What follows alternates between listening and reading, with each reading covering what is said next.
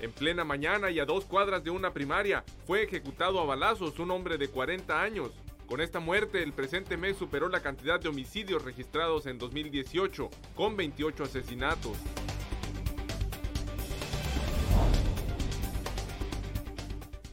rechaza la Coparmex el programa de regularización de autos chocolate por el daño que generará a la industria automotriz mexicana, así como también porque significa fomentar la ilegalidad, señaló Armando León Petani.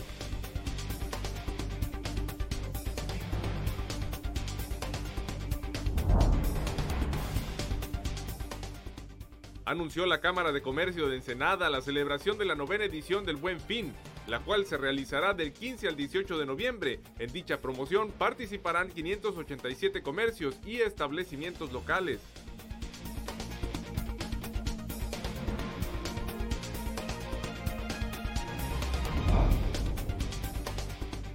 Presentó el gobierno del estado el recurso de inconstitucionalidad en contra de la ampliación del mandato de Jaime Bonilla Valdés. El secretario general de gobierno Francisco Rueda Gómez acudió a la Suprema Corte de Justicia para interponer dicha impugnación.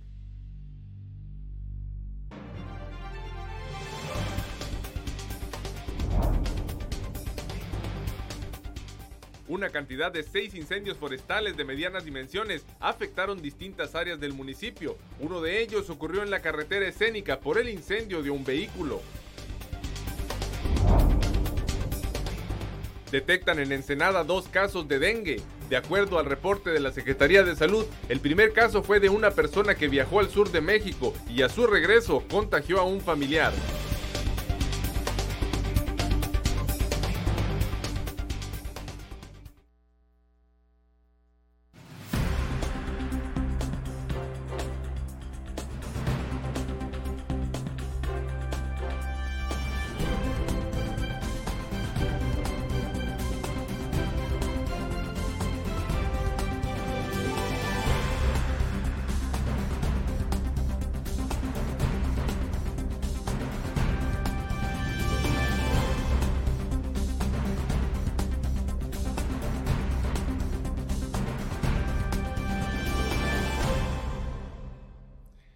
Buenos días, bienvenidos a Zona Periodística de este miércoles 23 de octubre de 2019.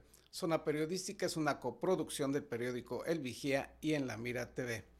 Y octubre se perfila como el mes más violento de la historia de Ensenada. Continúan registrándose homicidios en este puerto. César Córdoba Sánchez nos informa al respecto. En plena mañana y a una cuadra de una primaria fue ejecutado a balazos un hombre de 40 años. Con esta muerte, el presente mes superó la cantidad de homicidios registrados en octubre del 2018 con 28 homicidios. La Subprocuraduría de Justicia de Zona Ensenada identificó a la reciente víctima como Ernesto Alonso N. de 42 años, quien perdió la vida por las heridas producidas por arma de fuego. A un costado del cadáver, la unidad de servicios periciales recolectó entre 6 y 7 casquillos percutidos. El homicidio ocurrió alrededor de las 11 horas y el cadáver quedó tendido sobre el crucero que forma el Callejón Filarmónicos y la calle Alberto Rodríguez de la colonia Benito Juárez, a una cuadra de la primaria Benemérito de las Américas. Un automovilista fue sancionado únicamente por pasar su vehículo rojo las líneas amarillas de la policía y circular por el callejón hasta parar su marcha a escasos centímetros donde estaba tendido el cadáver. La mujer emprendió el regreso en reversa y como resultado de una maniobra malograda, golpeó con la parte posterior de su vehículo la barda de una vivienda ajena. Estadísticas de la Procuraduría General de Justicia del Estado mostraron que en el presente mes han perdido la vida de manera violenta una cantidad de 31 personas. Esta última cantidad es superior a la registrada en octubre del 2018 con 29 víctimas de homicidio, señalaron las cifras de la Secretaría de Seguridad Pública del Estado. Las cantidades de la Procuraduría Estatal arrojaron que en el presente año han ocurrido un total de 215 muertes violentas, mientras que el 2018 concluyó con 253 homicidios. Para Zona Periodística, César Córdoba. Y en más información policíaca, elementos de la Guardia Nacional, al realizar labores de prevención del delito, seguridad y combate al robo de hidrocarburos, detectaron en la carretera Tijuana-Ensenada 20 mil litros de diésel de aparente procedencia ilícita fue en el kilómetro 15 de la carretera Tijuana-Ensenada, en el tramo Tijuana-Rosarito, donde los integrantes de la institución detectaron que un camión tipo tanque derramaba un líquido sobre la carpeta asfáltica. Ante la eventualidad de un posible accidente, el conductor fue interceptado para una revisión de rutina en la que manifestó transportar aproximadamente 20 mil litros de diésel sin presentar los documentos que avalaran su legal procedencia y traslado. El conductor junto con el camión fueron puestos a disposición del agente del Ministerio Público Federal, quien realizará las indagatorias correspondientes y deslindará responsabilidades sobre este tema. Y en otros asuntos, la llamada condición Santana generó una racha de incendios en distintos puntos del municipio. Esta es la información. Una cantidad de seis incendios forestales de medianas dimensiones afectaron distintos sitios del municipio. Uno de ellos se originó en la carretera escénica por un camión que ardió en llamas. Los incendios se presentaron entre las 9 y las 16 horas y participaron en las labores de control los bomberos de Ensenada, Policía Municipal, bomberos voluntarios y en algunos casos los ciudadanos. Mauricio Javier González Navarro, director de bomberos, informó que los incendios forestales se presentaron en las áreas cercanas al Salitral, Villas del Roble, El Porvenir y Colonia Popular 1989. Indicó que en esta última colonia el fuego pasó a una vivienda. El jefe de bomberos brindó una breve entrevista el mediodía de ayer en el momento que se dirigía a la carretera escénica para dirigir los esfuerzos de sofocación del incendio forestal que afectó a la autopista. La información obtenida arrojó que un camión de medianas dimensiones ardió en llamas por causas aún desconocidas en la carretera escénica a la altura del kilómetro 82. Este fuego se extendió al cerro cercano y provocó un incendio forestal, al tiempo que generó una densa nube de humo negro que impidió la visión de los conductores que circulaban por la vía federal. La circulación se tornó lenta en los carriles de ambos sentidos de la autopista por las labores de control de las llamas del camión. Para Zona Periodística, César Córdoba. De acuerdo al pronóstico meteorológico, se espera que la condición Santana se presente hasta el próximo día sábado, por lo que, bueno, se estima que podrían seguir ocurriendo estos incendios forestales. Y en otras noticias, empresarios locales se pronunciaron en contra de la regularización de los autos chocolate la Coparmex Baja Californiana habló al respecto. La Federación Baja California de la Confederación Patronal Mexicana, la Coparmex, expresó su rechazo al programa de regularización de los llamados autos chocolate por considerar que se afectará a la industria automotriz nacional y se fomenta la cultura de la ilegalidad en el país. Así lo señaló Armando León Petanic, presidente de ese organismo a nivel estatal. Bueno, lo vemos este, desde dos puntos de vista. Uno, el impacto económico negativo que va a tener en la industria automotriz, que entre paréntesis es una gran generadora de empleos. León Petanic indicó que aunque el tema de los autos ilegales preocupa a muchos mexicanos, no es mediante ese tipo de acciones como deberá resolverse ese problema. Pero por lo pronto están hablando nuestros legisladores de regularizar el contrabando en principio, pues es una, eh, una, una forma de soportar la impunidad y de violentar la ley. El presidente de la Federación Coparmex de Baja California señaló que resulta incongruente hablar de un programa de regularización cuando todo aquel que quiere importar un automóvil puede hacerlo, pagando los respectivos impuestos y cumpliendo con las normas ambientales, así como de otro tipo que existen al respecto. Informó para Zona Periodística Gerardo Sánchez García. Vamos a ir a una pausa publicitaria. Al regreso le informaremos que se detectaron dos casos de dengue en Ensenada y se anuncia también la realización del Buen Fin en su novena edición.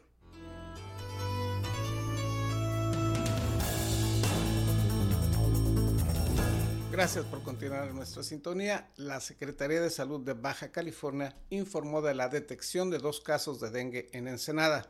El director estatal de Servicios de Salud, Néstor Hernández Milán, detalló que los pacientes tienen 38 y 42, años de edad y son vecinos de la colonia Reforma de este puerto. De acuerdo a las indagaciones sanitarias, el contagio se dio cuando una de las dos personas viajó a la zona sur del país y posteriormente regresó a Ensenada, donde transmitió dicha enfermedad a la otra persona. En unos minutos más se ofrecerá por parte de las autoridades municipales y sanitarias de la localidad una conferencia de prensa sobre este tema, así como sobre las medidas de prevención y para la detección oportuna de esta enfermedad, de lo cual la información le reportaremos el día de mañana. Y pasando a temas más amables, se realizará la décima edición del Festival de Cine de la Universidad Autónoma de Baja California. Isabel Guerrero Ortega nos da los detalles. Del 21 al 23 de octubre se realiza la décima edición del Festival Internacional de Cine de la UABC. El evento se realiza de forma simultánea en distintos puntos del estado y la sede en Ensenada es la Sala Ernesto Muñoz Acosta de Searte. Ensenada es sede por primera vez del Festival Internacional de Cine de la UABC. Es un festival que tiene 10 años y que ha organizado a través del tiempo la Facultad de Artes. Y bueno, por primera vez este programa se amplía a las diferentes unidades académicas y nos toca eh, ser anfitriones por parte de la Facultad de Ciencias Administrativas y Sociales. En el caso de Ensenada vamos a tener también una conferencia sobre música y cine eh, con el maestro Luis Salazar y pues el programa está compuesto por conferencias, proyecciones de primer nivel y pues ha habido muy buena respuesta por parte de la comunidad de Ensenada. El evento eh, en lo que respecta a Ensenada está conformado por tres días en los cuales hay proyecciones eh, de películas latinoamericanas, hay animación, hay ficción tradicional y hay documental. También tendremos la presencia de un par de directores de, esta, de estas proyecciones. Nelly Calderón de la Barca, maestra de la licenciatura en Ciencias de la Comunicación, también informó que la selección oficial del festival incluye creaciones cinematográficas de estudiantes de la UABC. Además, el programa oficial incluye obras de realizadores mexicanos y extranjeros. El lunes se contó con la presencia del director mexicano Carlos Carrera, quien presentó la proyección de la animación Ana y Bruno. Este miércoles a las 10 horas se proyectará El Gran Salto del director Jorge Porras, quien también ofrecerá una conferencia magistral al mediodía. Eh, la entrada es libre, puede venir cualquiera. Hemos tenido presencia de gente de, de secundaria, de preparatoria, gente mayor, universitarios principalmente. Para Zona Periodística con imágenes de Darío Grijalva, Isabel Guerrero. Más información de carácter cultural. Del miércoles 23 de octubre al 1 de noviembre se realizarán los recorridos nocturnos de aniversario del Centro Social Cívico Cultural Riviera de Ensenada, edificio que alberga mitos, leyendas y misterios desde su fundación en el año de 1930.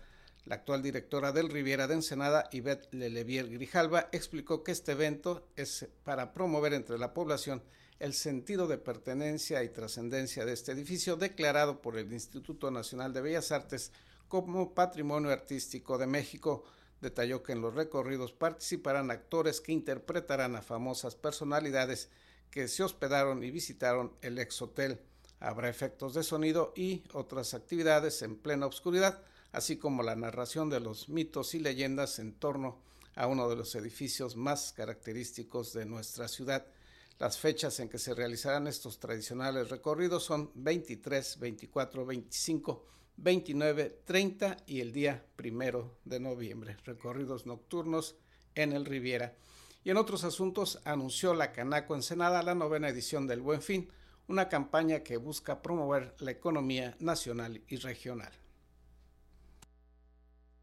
La Cámara de Comercio de Ensenada anunció la celebración de la novena edición del Buen Fin la cual se realizará del 15 al 18 de noviembre de este año, campaña nacional a la cual se sumarán 587 comercios y establecimientos ensenadenses. Pero el año pasado tuvimos una, una participación de 578 este, empresas de aquí de Ensenada y este año pensamos llegar a las 700 empresas. Rafael Chávez Montaño, vicepresidente de la Canaco local, anunció que el Buen Fin se ha consolidado como un evento que permite estimular la economía nacional y local, beneficiando también a los consumidores. Pero a nivel nacional se, sancionaron 700 empresas, de las cuales se llegaron a acuerdos, este, se, se lograron acuerdos favorables para la ciudadanía en un 93%. De acuerdo a lo informado por Chávez Montaño en conferencia de prensa en la edición 2018 del Buen Fin, se tuvieron ventas en todo el país por 112.400 millones de pesos y comparativamente al 2017 se tuvo un incremento del 22% en la comercialización de productos y servicios, informó para Zona Periodística Gerardo Sánchez García. Y de la polémica política se pasó a la polémica jurídica. El gobierno del estado presentó un recurso de inconformidad contra la ampliación del próximo periodo de lo que será el gobierno del Estado. Estos son los detalles. El secretario general de Gobierno, Francisco Rueda Gómez, presentó ante la Suprema Corte de Justicia de la Nación un recurso de controversia constitucional en contra de la ampliación de dos a cinco años del periodo de la próxima administración estatal. Este recurso jurídico se suma a otras acciones de inconstitucionalidad presentados en los últimos días por las directivas de los partidos Acción Nacional y Movimiento Ciudadano.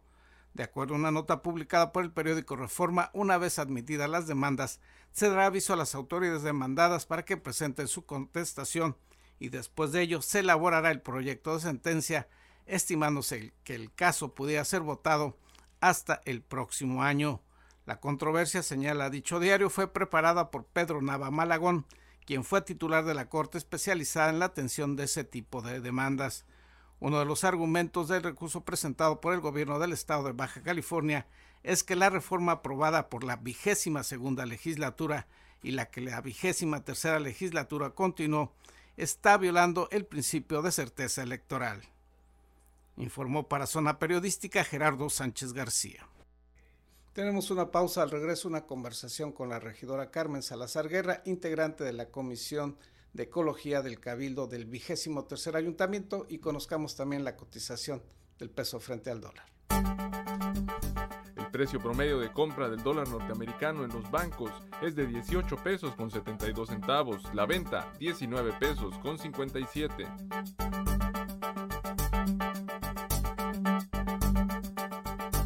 Las casas de cambio, el precio medio de la divisa a la compra es de 18 pesos con 30 centavos, la venta 18 con 60.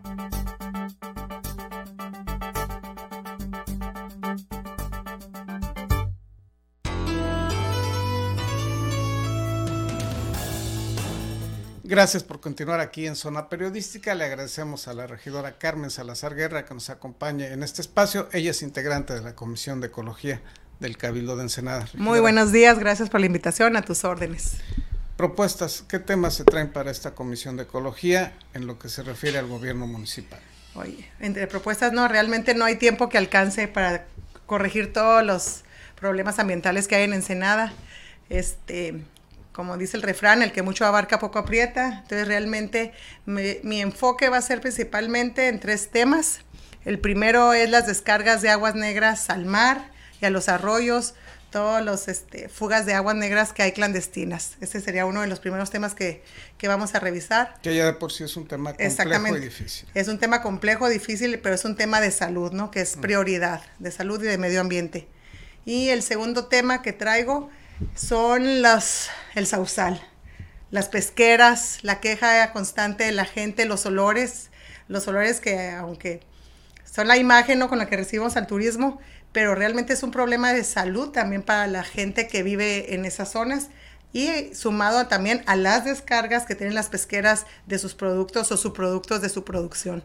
El principal contaminante que tenemos son las fábricas de harina de pescado, que ahora trabajan de noche para que no veas el humo, ¿no? Cuando estás, están quemando su producto. Ese sería mi segundo tema. Y el tercer tema que me enfocaría mucho es la contaminación de los vehículos. Actualmente, este, pues sacar un punto de acuerdo para sacar de circulación todos los vehículos que estén echando humo, que se vea sea obvio a los ojos del ser humano, ¿no? Que sea sacado de circulación en ese momento. de leña Exactamente. no me importa si es del año, si es chocolate, si trae placas, si es anapromex, de lo que sea, pero que sean sacados, sacados de circulación porque realmente están envenenando nuestro ambiente.